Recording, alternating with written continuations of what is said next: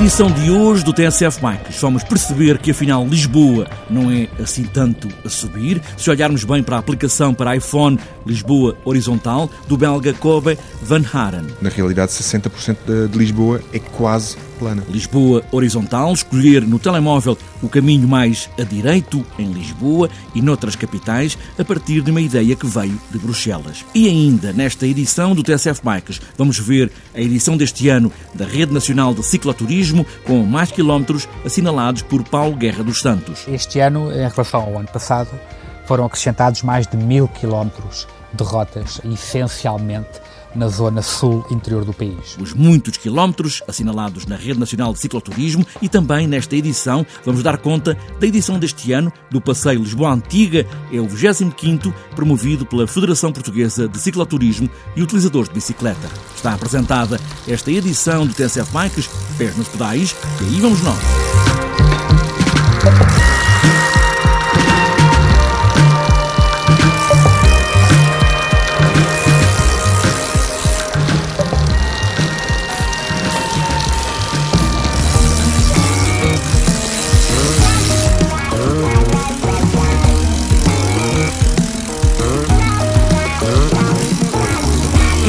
Uma aplicação que começou em Bruxelas, está agora em Lisboa, é a Lisboa Horizontal, da Horizontal Cities, do belga Kobe Van Haren que fez, a partir de um mapa com mais acuidade, caminhos que podem ser percorridos na cidade de Lisboa para evitar as subidas, ou pelo menos as subidas mais inclinadas. Afinal de contas, podemos perceber que Lisboa não é assim tanto a subir. E é uma aplicação que mostra os caminhos mais planos, mais seguros e mais adequados consoante o perfil pessoal da pessoa para andar bicicleta em Lisboa. Por isso, devemos escolher mesmo os caminhos que evitam uh, os melhores uh, declives.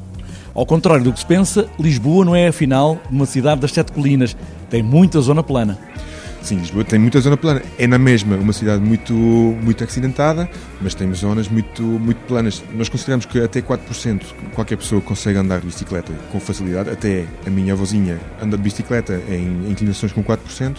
E usamos esse, esse valor mais ou menos para definir quais são as zonas mais planas da cidade. E na realidade, 60% de, de Lisboa é quase plana. É uma aplicação que neste momento só serve para o iPhone. Quando é que vai ter uma aplicação para o resto dos smartphones? Sim, neste momento estamos a, temos a aplicação para iPhone, o, a versão para Android eh, está a ser desenvolvido e vai, normalmente vai estar pronto a iniciar, início de setembro. E nessa altura eu posso ter acesso a qualquer caminho dentro de Lisboa? Sim, sim, eh, é, é só escolher uh, o ponto de partida e o ponto de destino e o, o GPS vai, vai mostrar duas, três rotas possíveis uh, dentro de Lisboa. Uh, neste momento estamos a falar também com, com a Câmara Municipal de, de Cascais para, para, juntar dados e informação da cidade de, de Cascais para juntar a rede de Lisboa. Estamos a falar também num mapa com mais detalhe, com mais pormenor. Certo, nós temos, uh, temos dados topográficos de, muito detalhados, uh, que vão ter é um, levantamento por metro quadrado, que é muito mais detalhado que, que qualquer outra uh, tecnologia, o que é, é, muito importante para, para, para, a bicicleta, porque uma diferença de, de um meio por cento ou de um por cento de, de, de, inclinação faz uma grande diferença no esforço que temos que fazer. E depois, para eu conseguir essa aplicação, o que é que tenho que fazer?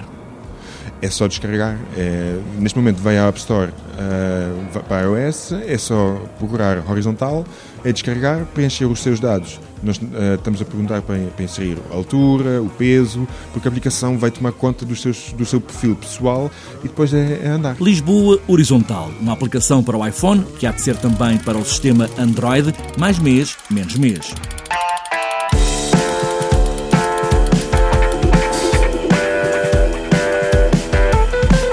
Acaba de ser publicada a edição deste ano da Rede Nacional de Cicloturismo, estradas cicláveis, pedaladas e assinaladas por Paulo Guerra dos Santos. Este é um projeto turístico que ambiciona colocar os portugueses a viajar ou a fazer viagens de longa distância em bicicleta.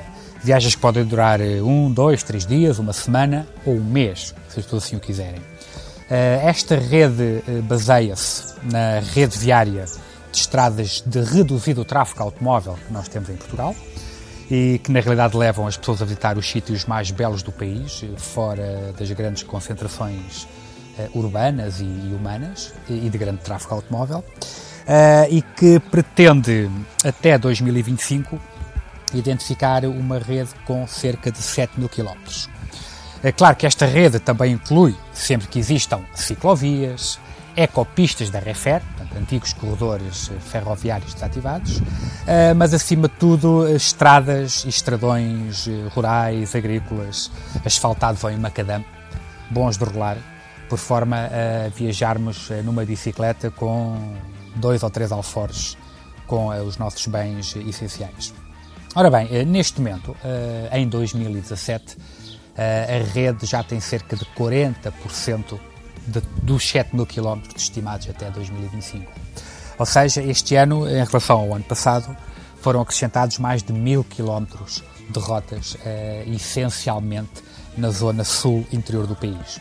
Eh, destaco aqui, por exemplo, a rota eh, Setúbal-Moura, bem como a rota Évora-Faro, que num futuro irão permitir à pessoa viajar de qualquer local do país para qualquer local do país. Ora bem, esta rede Uh, não tem qualquer sinalética no terreno. Uh, de resto, é aquilo que se chama um projeto de reduzido investimento económico, permitindo, sem gastar um único cêntimo aos contribuintes portugueses, identificar toda esta rede de estradas de baixo tráfego automóvel por todo o país.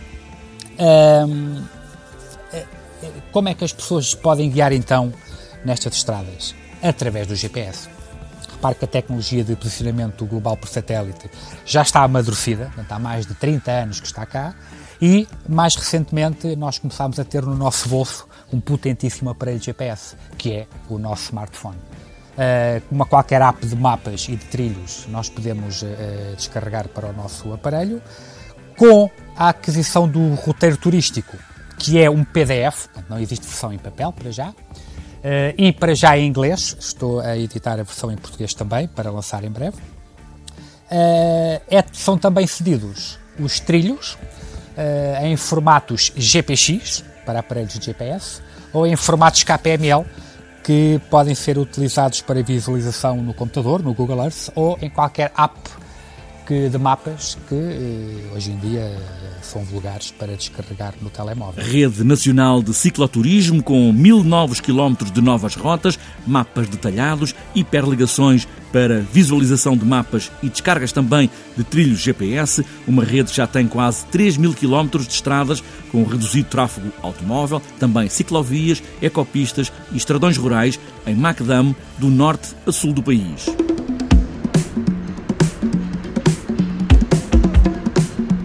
Para este domingo está marcado o 25º Passeio por Lisboa Antiga, promovido pela Federação Portuguesa de Cicloturismo e Utilizadores de Bicicleta. A concentração está marcada para as 8h30 da manhã, no Terreiro do Passo, e a partida é às 9h30, com chegada também ao Terreiro do Passo por volta do meio-dia e meia. Há ainda outros pontos de encontro que é preciso também ir ver para uh, ir lá ter, se for caso disso. No passeio, os ciclistas vão subir e descer algumas das calçadas típicas de Lisboa, o caso, por exemplo, da calçada de Bica, ou da calçada de Lavre, ou a calçada da Glória, para se perceber também que, afinal de contas, Lisboa não tem assim tantas subidas e que estas subidas podem também ser pedaladas.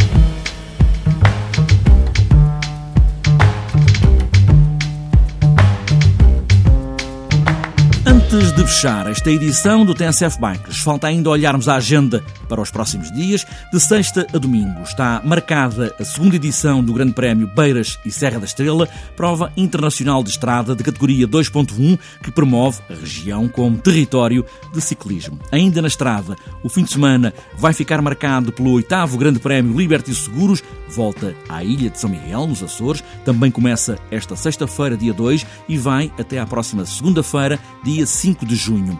O polo da competição em BTT vai estar no Algarve, a Fonte Férrea São Brás de Alportel. Tem este domingo a terceira etapa da Taça de Portugal de Enduro BTT. A prova começa às 8h30 da manhã, com cinco especiais classificativas. E para outras voltas, e para este sábado, está marcado o NGPS Rota de São Teutónio, em Valença, Trilhos das Colinas, Val Judeu, em Lolé e para fechar a agenda de sábado, sexto prémio Jorge Nunes, em Grândola.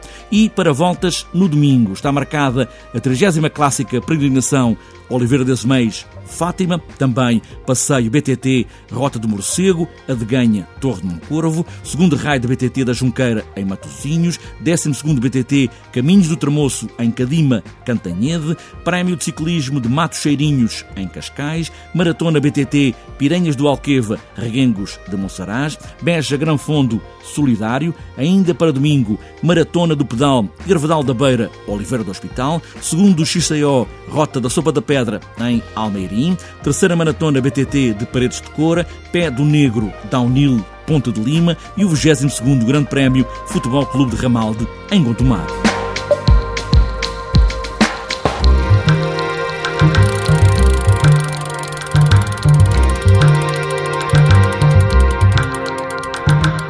Fechada esta edição do TSF Bikes, seguindo os trilhos da nova rede de cicloturismo, ou olhando para o GPS a subir e a descer Lisboa, ou no passeio de Lisboa Antiga, para descobrir os muitos caminhos sempre a pedalar, dar aos pedais é fundamental. Pedalar sempre. E boas voltas.